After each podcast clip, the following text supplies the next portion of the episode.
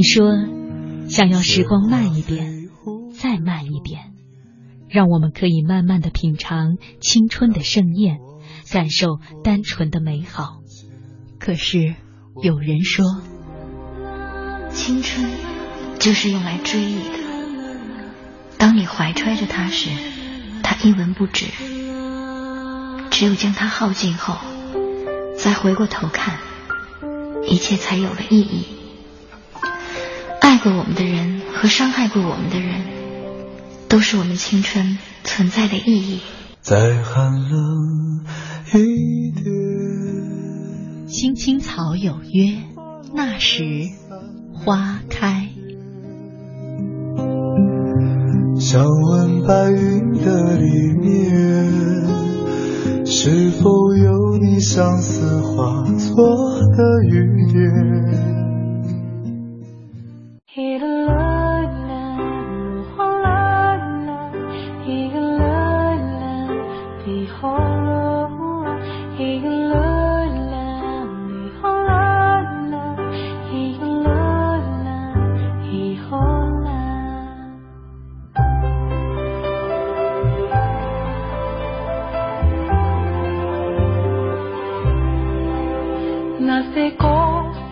？FM 八十七点八一零四点九 AM 一二一五，青青草有约，为你的心安一个家。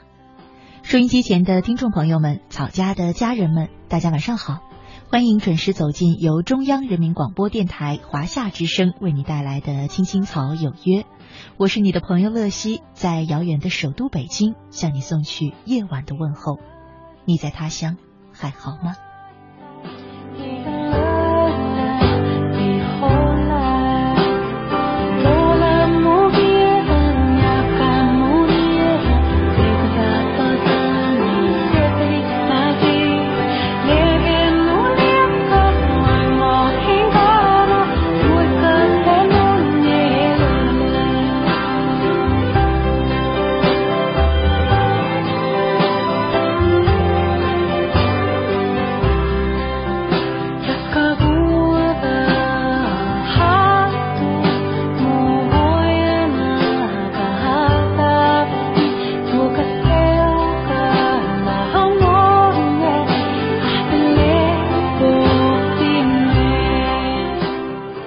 今天呢是二零一四年的七月一号，星期二，我和你一起走进草家每周二的那时花开，一块儿呢坐上时光机，回到记忆当中，找寻那些故事。有人说，女孩是造物主给这个世界最好的礼物，在我们每一个人的成长路上，一定有很多形形色色的女孩陪伴着我们，或给我们上了成长的课程，或告诉我们一些人生的道理。或只是简单的陪伴我们走过一程路。今天的那时花开呢，我们就和大家一块聊一聊成长路上那些女孩教会我的事儿。在我们节目进行的同时，你有三种方式参与到我们的直播当中来。第一种呢是用新浪微博搜索“青青草有约”，选择加 V 字实名认证的账号，就是我们的节目了。在这儿呢，你可以留言给我。第二种呢，是在微信上，呃，点击微信页面的那个右上角的小加号，然后选择添加朋友，查找公众号乐西，然后关注我的账号，也可以留言给我。第三种呢，是在腾讯 QQ 上搜索 QQ 号码二八幺零零零六三八三二八幺零零零六三八三，加我为好友，也可以留言给我。成长路上那些女孩教会我的事儿。期待着你的参与。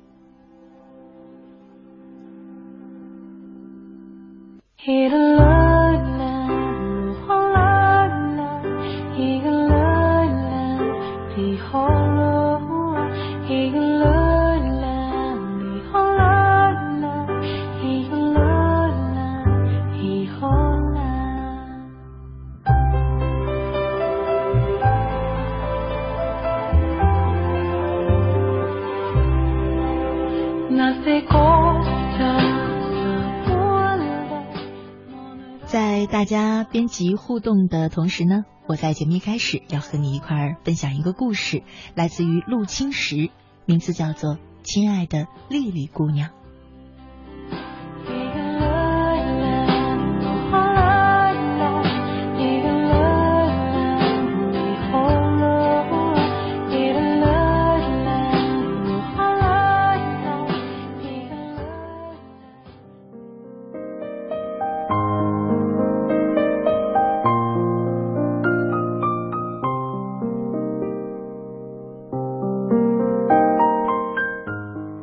每次遇到名字叫丽的女孩，我都会深觉他们的父母在取名这件事上从没有动过脑筋。由此可见，这个女孩生来就不受重视，好像就此被打上了平凡的标签一样。很久以前，在我认识陈丽的时候，我就是这么想的。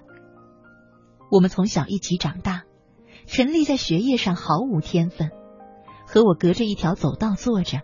支着脑袋，昏睡沉沉，永远睡不醒的样子。他的座位也被越移越靠后。老师们提起他，总像面前有只苍蝇那般不耐烦。高中总开那种要命的家长会，陈丽和他妈妈坐在角落里，两人一模一样的表情，支着头像要睡觉的样子。我妈奋笔疾书，记着老师说的话，忙里偷闲，还要嘲笑他们。有其母必有其女呀！我没有说什么，但是心里的嘲笑肯定是有的。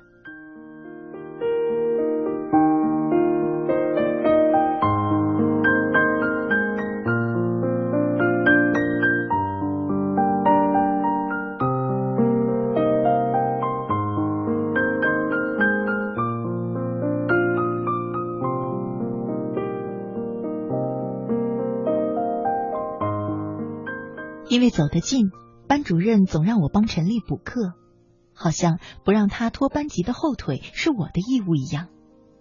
有时候对他讲数学题，看他心不在焉的样子，就忍不住来气。你整天到底在想什么呀？十八年，只要你做读书这件事，你都做不好。我一生气，他就跑到楼下的小超市买柠檬奶茶、妙福蛋糕来哄我。陈丽的零用钱总是比我多。他做好多副业，比如代借漫画书、代买电影票、代送鲜花。陈丽为这些小本生意忙得不亦乐乎，拿个小账本在我面前算得格外顺溜，还自己发明了一种类似复式记账的记账方法。所以，其实从小陈丽就是个格外有经济头脑的姑娘。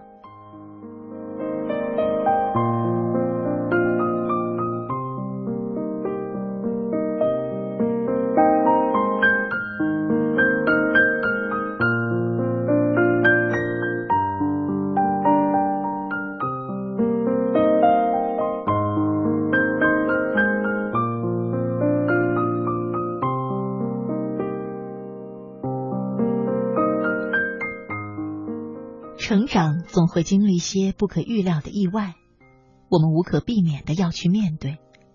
而那时候，陈丽表现的异常坚强，这让我在内心有着暗暗的敬佩。当然，我总是那么要面子，说不出任何安慰和佩服的话语。他开出租车的爸爸在高二那年肺癌拖了半年之后去世，他拉着我在小区门口呆坐了两个小时。就转头对我说：“我好了，谢谢你陪我。”后来我觉得，可能陈丽就是在那个晚上长大的。他把所有的悲伤、对生活的恐惧、对未来的不安，都凝结到了一起，转化为对赚钱的热爱。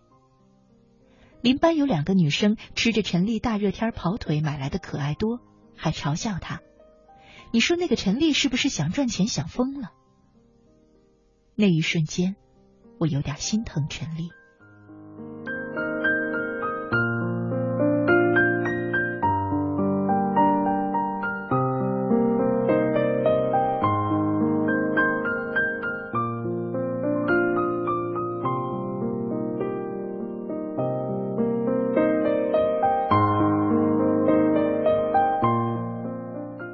当我们坐公交或者打的四处闲逛的时候。陈丽已经因为给快餐店送外卖而对这个城市的道路了如指掌。陈丽绑一个高高的马尾，光亮的额头上总是一层汗，一小时八块钱的工资风雨无阻。有几次我问他累不累，他笑了笑，擦擦汗，然后转身就开始忙碌。他从不抱怨，因为陈丽说抱怨一点帮助都没有。高考结束后，陈丽和我都考到了苏州的大学。我学音乐，他念大专的会计专业，时不时会来看我，要我带他去我们学校的食堂吃饭。食堂的饭菜明明那么难吃，他却吃得津津有味。我明白，他羡慕这所大学里的每一个学生。四年的时间里，我忙着谈恋爱，而陈丽忙着赚钱。从一开始的做家教、发传单，到之后办兼职中介、健身教室，四年的时间，我无所事事的度过了。毕业的时候，爱情结束了，工作没有着落，陈丽却成为了开店的老板。对于经营生意，可以说是头头是道。这中间经历的困苦和心酸，陈丽说起来的时候，总是轻描淡写。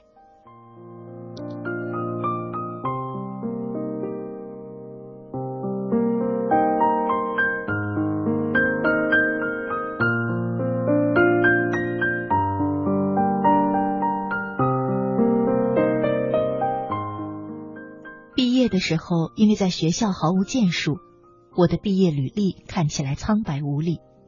陈丽鼓励我，再怎么样也要画上浓墨重彩的一笔。陈丽用他那三寸不烂之舌说动了某某妇产科医院，给了我一场个人小提琴独奏会的赞助。我有些不乐意，谁愿意挂名一家妇产科医院呢？想一想就觉得丢人。陈丽看着我，只说了一句话。尊严都是自己挣的，那种被别人一议论就踩到脚底的自尊，不值钱。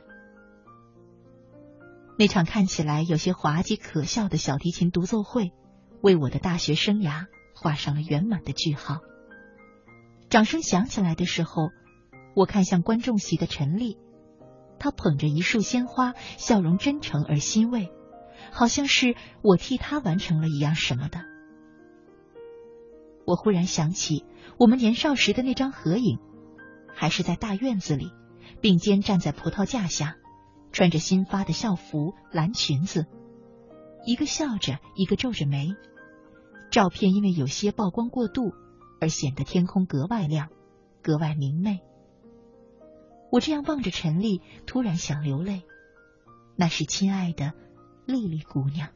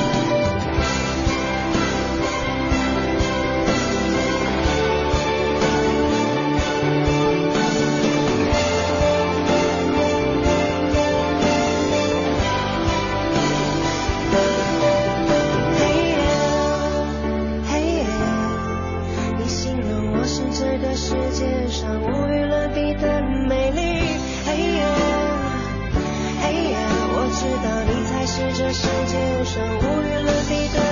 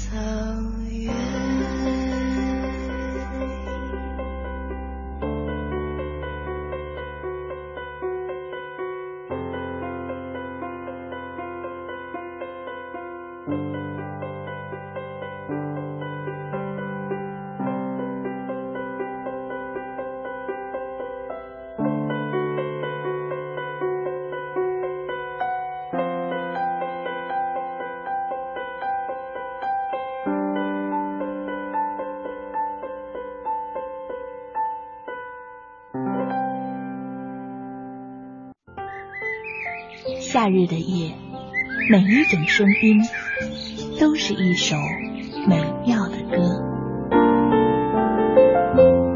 仰望夏的夜空，我们会轻轻哼唱熟悉的小调。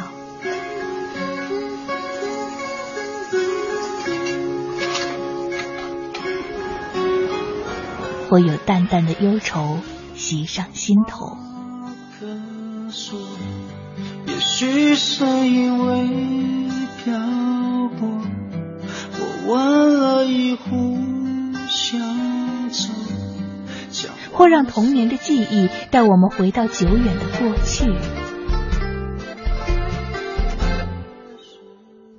池塘边的榕树上，知了在深深的叫着夏天。或望着夜空的星星，憧憬美丽的未来。青青草有约，愿在每一个夏夜，慢慢倾听你的点滴心情。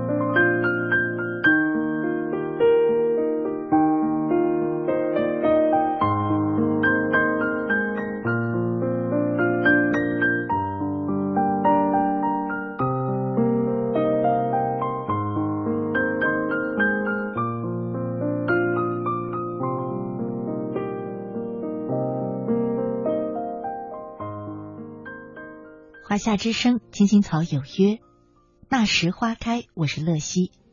今晚呢，和你一块儿聊的话题是那些女孩教会我的事儿。刚才呢，和大家讲了一个故事。子宁他在 QQ 上说：“乐西，我很有同感，我也是丽丽，从小到大都讨厌名字，因为我并不美丽，而是个有缺陷的人，所以一直自卑着。”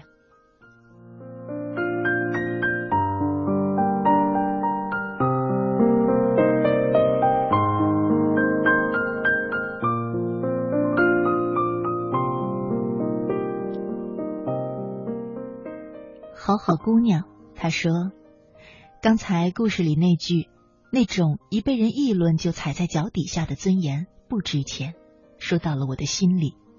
我们总标榜着要有尊严的活着，可是又有几个人真正做到了用实事来维护自己那脆弱的自尊呢？”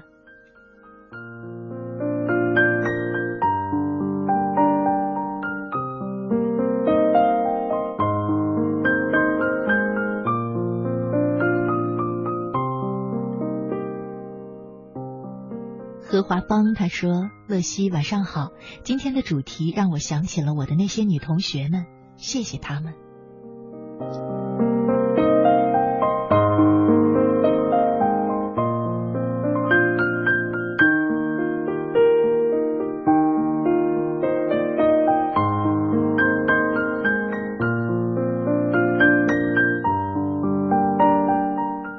我心依然他说。婷是个四川的非常活泼开朗的女孩，我们只是相遇了几面，她就把我带进了她的那间公司，从此改变了我的生活。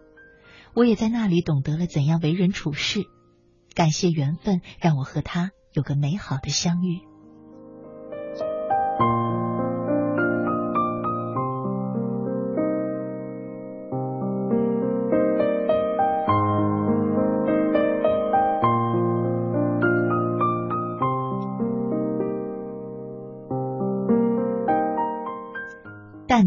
在 QQ 上说：“乐西姐你好，和一个叫梅的姑娘分开了有七年了，因为种种说不清的原因，最终我们没有走在一起。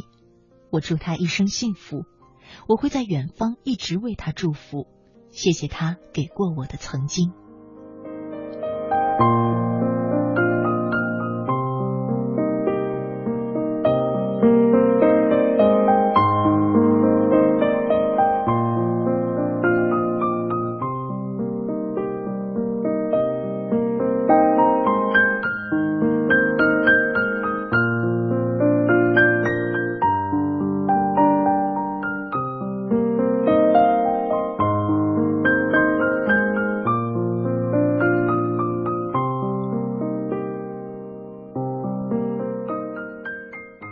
接下来的一点时间呢，想回答一下草家的很多朋友常常在问的共同的问题，比方说，呃，最近呢常常能够收到一些老听众、老朋友在问，以前的主持人小草是不是还在华夏之声？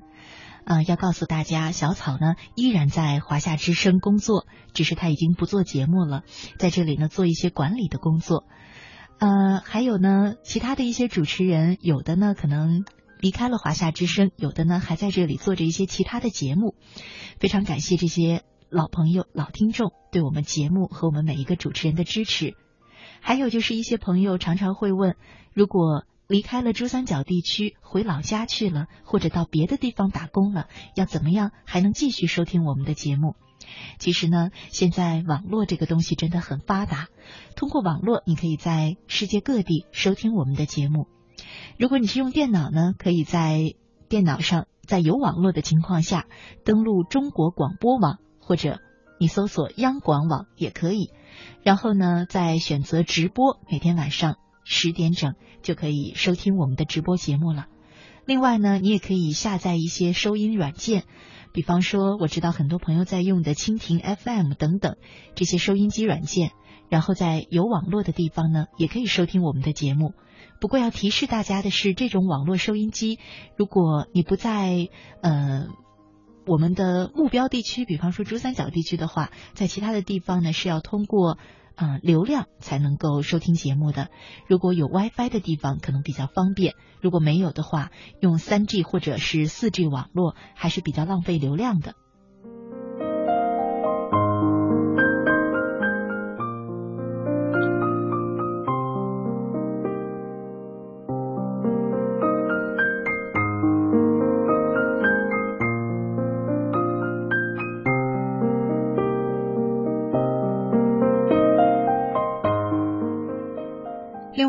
如果你的手机是智能手机的话呢，你也可以下载 APP 中国广播，然后呢直接选择华夏之声收听我们的节目。还有呢，很多朋友我知道是在微电台收听节目的。如果你有新浪微博的话，在微电台里搜索“华夏之声”也可以收听我们的节目。最后呢，要跟大家说一下，很多朋友想问我们的来信的地址，呃，地址一直没有变，仍然是北京市复兴门外大街二号中央人民广播电台华夏之声，青青草有约，乐西收。北京市复兴门外大街二号中央人民广播电台华夏之声，青青草有约，乐西收。我们的邮政编码呢是幺零零八六六幺零零八六六，也欢迎草家的朋友们可以写信来。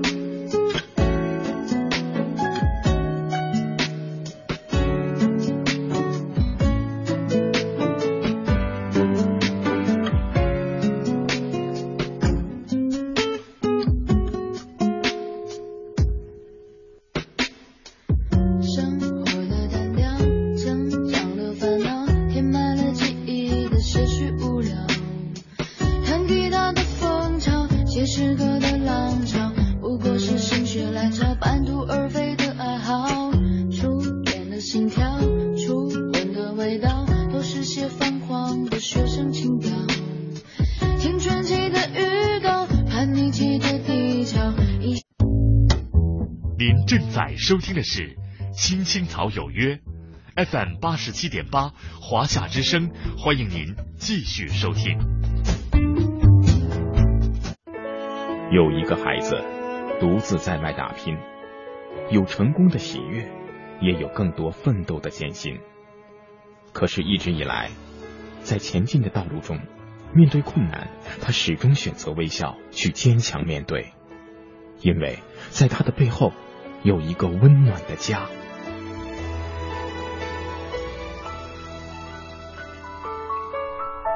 这个孩子是我，也是你。青青草有约，更是我们心底的那个家。每晚十点，在这里，让我们卸下一天的烦扰，洗去心中的尘埃。明天，我们一起轻松启程。电话不停在吵，老板不停的闹，总逃不开工作表，做完了又来了，怎样也甩不掉。回家感觉真好，别管世俗纷扰，把一整天的面罩、忙和累的大脑都往热水里泡，让每一颗细胞忘掉烦恼。我的家就是我的城堡，每一砖一瓦用爱创造，家里人的微笑是我的财宝。等回家才知道自己真的重要，双手能为家人而粗糙，多么荣耀，那么骄傲。你为我把饭烧，我为你打扫，我回家的感觉实在真的太好。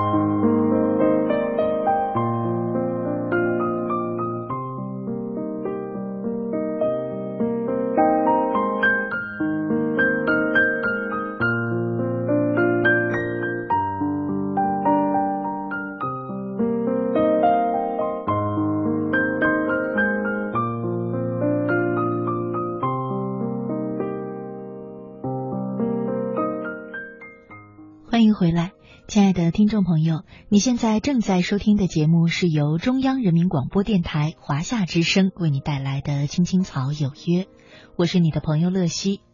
今天呢，在那时花开当中和你一块聊的话题是那些女孩教会我的事儿。下半段节目呢。我们的直播互动仍在继续，你可以通过三种方式参与到我们的直播当中来。第一种呢，是在新浪微博上搜索“青青草有约”，选择加 V 字实名认证的账号，就是我们的节目，可以在这儿留言给我。第二种呢，是在微信上查找公众号“乐西”，然后关注我的账号，也可以留言给我。第三种呢，是在腾讯 QQ 上搜索 QQ 号码二八幺零零零六三八三二八幺零零零六三八三，加我为好友，也可以留言给我。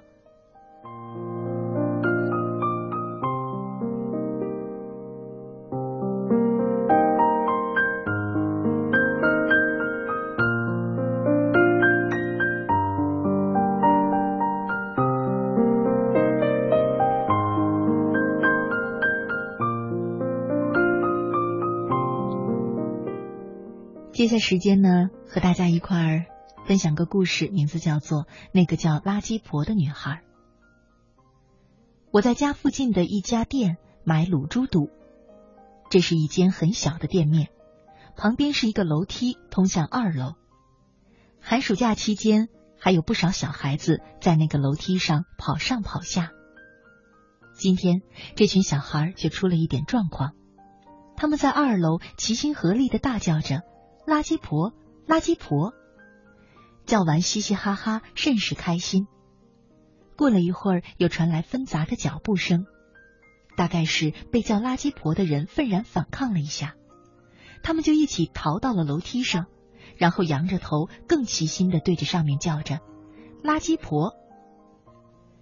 楼上似乎有隐隐的小女孩的哭声，下面的小孩更加得意了，一发又叫了好几十遍。叫的你都要怀疑他们的嗓子痛不痛。旁边吃酸辣粉的人都觉得烦，骂了几声。这情况谁看都明白，一群孩子在欺负另一个孩子。他可能是男孩，可能是女孩，可能不好看，可能有某种残疾或缺陷，可能有过难听奇怪的名字，可能讲着外地口音。可能父母很穷，或者有某种丑闻；可能仅仅是内向，还可能是只喜欢书本和宠物，却不喜欢和人玩耍。这些理由都不要紧，反正结果是，他没有成功的成为这个群体的一部分，所以何该像怪物一样被嘲笑、欺负、侮辱？小孩子。我真的不觉得他们是书本中或者传统认识中那种无害、美好的不行的生物。我自己也当过小孩子，知道那个世界也不缺暗和恶。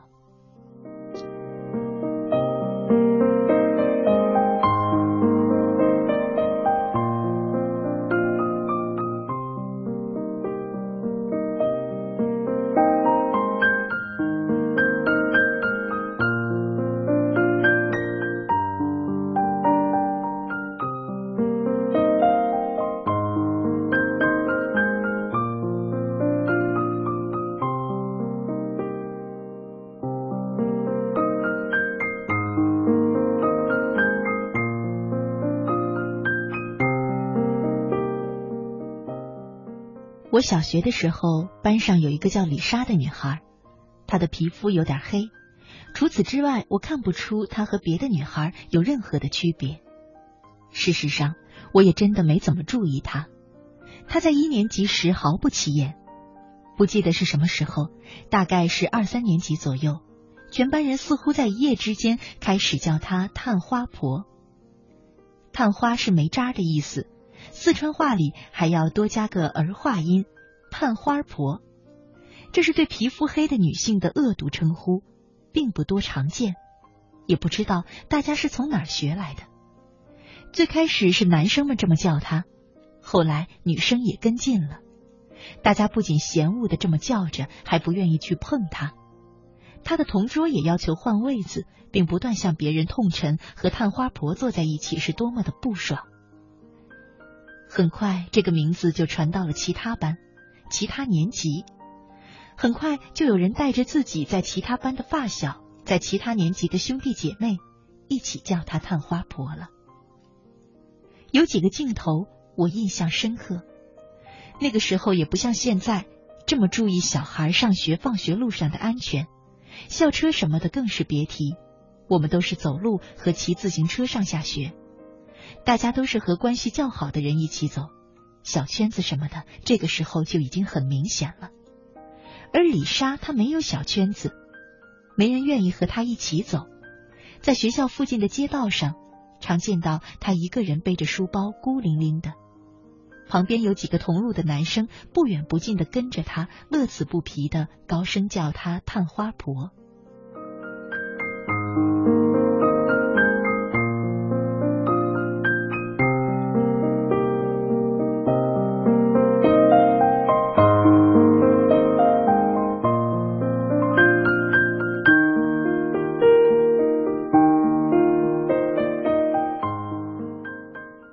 到了四年级左右，我也不知道是什么原因，开始和李莎交上了朋友。我们经常一起回家聊天什么的。因为她只有我这一个朋友，所以对我流露出了非常大的热情，经常送我一些小礼物或是小零食。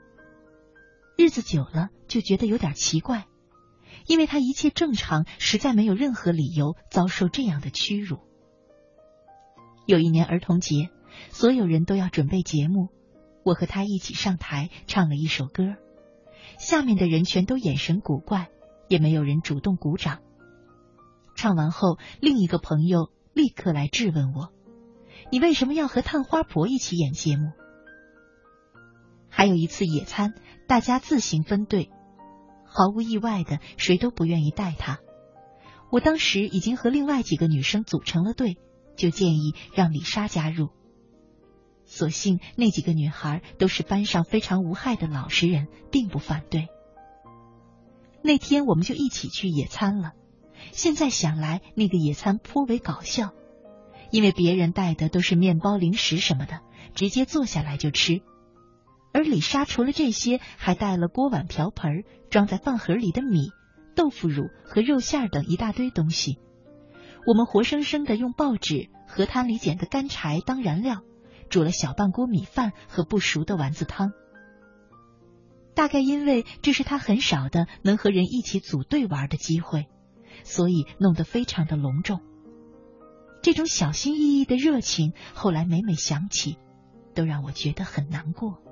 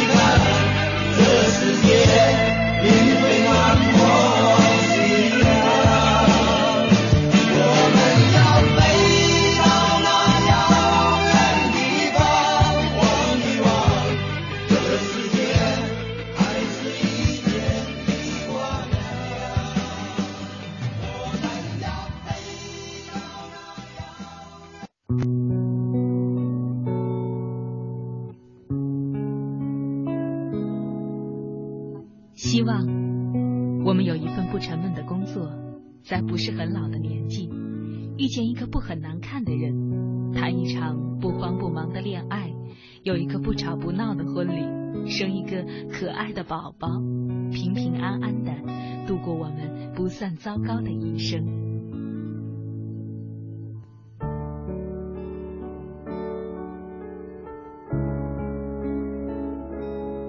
青青草有约，陪伴你度过即使是平凡但却不平淡的一生。Oh, my love, for the first time.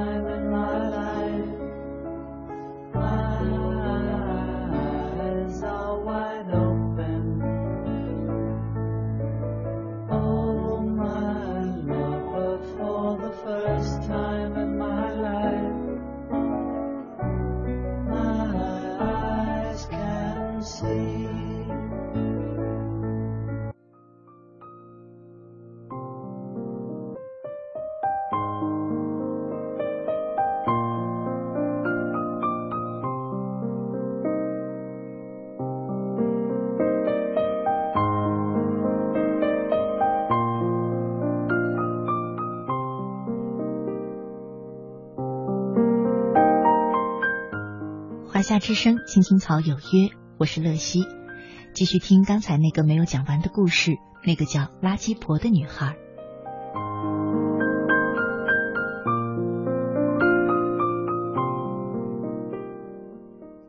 李莎的故事在几年后，我读高中的时候又重演了一次。复读时，我是插班到了下一届的学生中。一开始，我和他们并不太熟，所以在这个年级，一些人所共知的事情，我并不明白。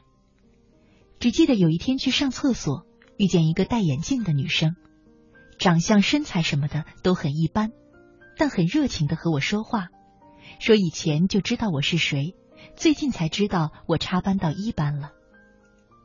但当时这个热情的搭话。一点都没有让我舒服，因为我当时对复读这件事深感羞耻，所以冷着脸嗯嗯两声就走了。刚走几步，同班女生冲上来拉住我，急切的说：“你知不知道你刚才在和谁说话？是武川西呀！你会倒大霉的。”然后十七岁左右的女同学们叽叽喳喳的跟我普及了关于武川西的事儿。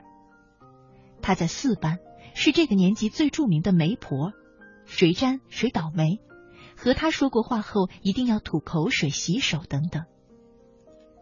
那个时候他们已经高三了，想必武同学是从高一甚至更早的时候就开始了这个媒婆的生涯。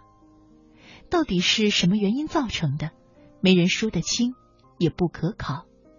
但是大家可以举出一大堆例子来证明武川西的神力无边，比方说某某同学和他说了句话，耳机就坏了；某某同学考试时挨着他坐，考砸了数学，此类等等不一而足。在所有的这些例子里，他比拜菩萨见效还快，只不过是负能量。我其实有点惊讶。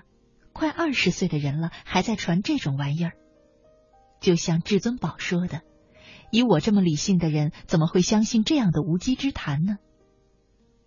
但我那时正在复读，已经考糟糕了一回，对于倒霉这种事儿，自然是非常的害怕。宁可信其有，不可信其无的这种想法，可是最容易住进到害怕的心里。两种想法交织之下，我只能开玩笑说。他真那么灵验的话，不如想诅咒谁的时候，就把他往旁边一推好了。全校的人都知道武川西的大名，隔壁两个班篮球赛，A 班眼看就要输了，就在 B 班的人罚球的时候，A 班所有围观群众一起大喊：“武川西来了！”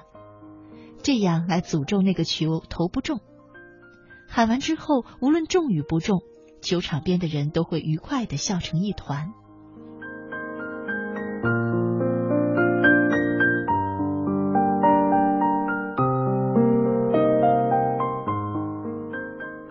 我复读的时间只有一年，武川西又和我不在同班，我很少见到他，但有时他遇到我会和我寒暄几句，一年可能也就那么四五回吧。毕业后我再也没见过他，也没有人再谈论过他，但我记得他偶尔和我说话时的眼神和谈话方式，那是我从小就熟悉的李莎式的眼神。过分的热情，带着害怕，又努力镇静，努力展示着自己最好的一面，努力说着最无害的话题，想在这个新来的家伙了解他的恶名之前，给他留下好印象。之后，我还在很多人身上见到了这样的眼神。愚笨如我，几次之后也能学会，凡有这样的眼神，必是在流了很多眼泪后才能才有的。这两个女孩现在应该都到了结婚当妈的年纪，不知道他们的小孩子如今面对的成长环境会不会好一点？这种眼神则常要花很多功夫才能够抹去，或是某天突然反弹，变成凶狠或者冷漠的眼神；再或者他会想明白这些事儿，变成平静悲悯的眼神，都有可能。无论是他们，还是那个在鲁店的二楼隐隐哭泣的女孩，都还有漫长的一生。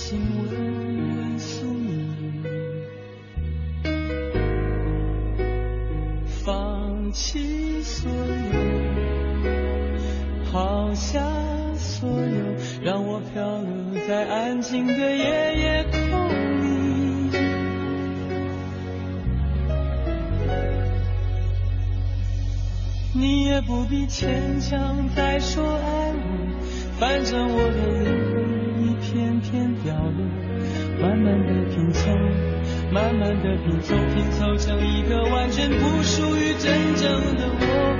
你也不必牵强再说爱我，反正我的灵魂一片片掉落，慢慢的拼凑。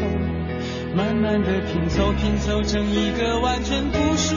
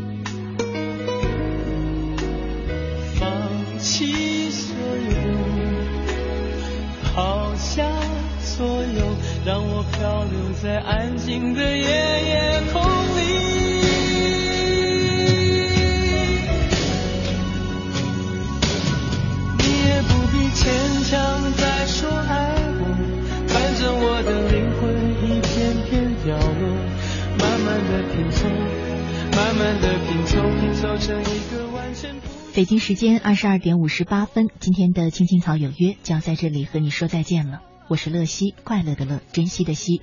明天的同一时间依然在草家等着你，祝你晚安，好梦。